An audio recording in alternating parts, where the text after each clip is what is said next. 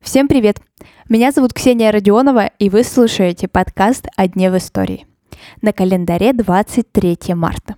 И в этот день, в 2019 году, президент Казахстана Касым Жумарт Токаев подписывает указ о переименовании столицы.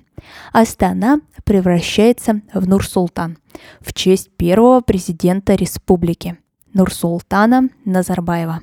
Сегодня поговорим о том, что же интересного можно посмотреть в столице, которая с 2022 года опять носит название Астана.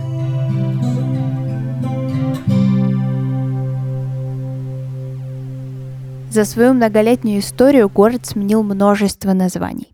Акмолинск, Целиноград, Акмала, Нур-Султан, Астана – а вот столицей стал относительно недавно, только в 1997 году. Вообще, Астана – это одна из самых молодых столиц мира. С того момента город начинает стремительно расти. Если в 1989 году население составляло максимум 300 тысяч человек, то сейчас эта цифра уже более миллиона 300 тысяч человек. До 1997 года столицей Казахстана был город Алматы. Но президент Назарбаев принимает решение столицу перенести. Факторов было множество, но одним из господствующих называют уникальное географическое расположение Астаны. Новую столицу нужно было преображать. И проводится международный конкурс постройки генерального плана города. Его выигрывает японский архитектор Кисё Куракава. Его же проекты – Национальный музей этнологии в Осаке, Международный аэропорт Куала-Лумпур и стадион «Газпром-арена» в Санкт-Петербурге. Проект был создан и начал превращаться в жизнь.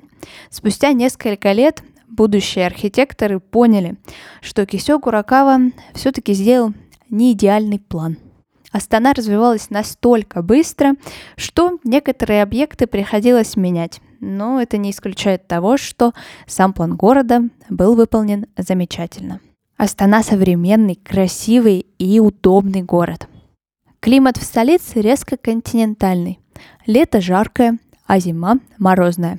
Максимум здесь было плюс 41,5 градус, а минимум 51,6. Астана настолько современная, что даже пытается изменить природные условия, снизить засушливость и сильные степные ветра.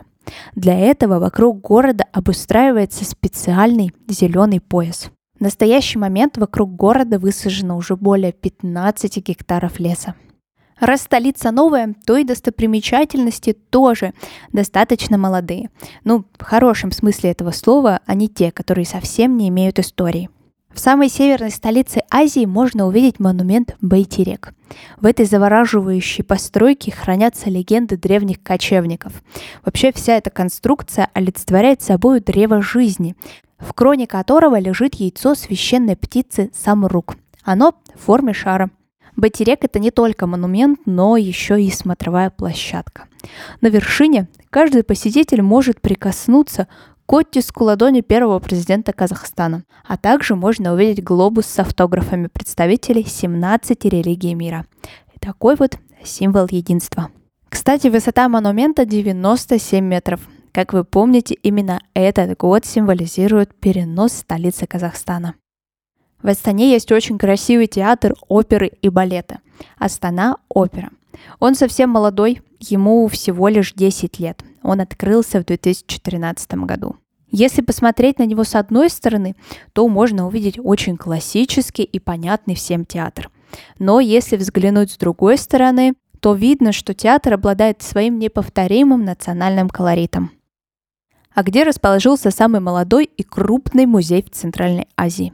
Ну, конечно же, в столице Казахстана, на площади независимости. Национальный музей Казахстана. Внутри музея можно увидеть залы, посвященные Астане, независимому Казахстану, золоту, древней и средневековой истории, этнографии, ну и, конечно же, современному искусству. Куда же мы без него? Советую вам подписаться на мой телеграм или на контакт, где вам удобнее, потому что там я буду выставлять все фотографии всех зданий и всех мест, которые я сегодня упоминала.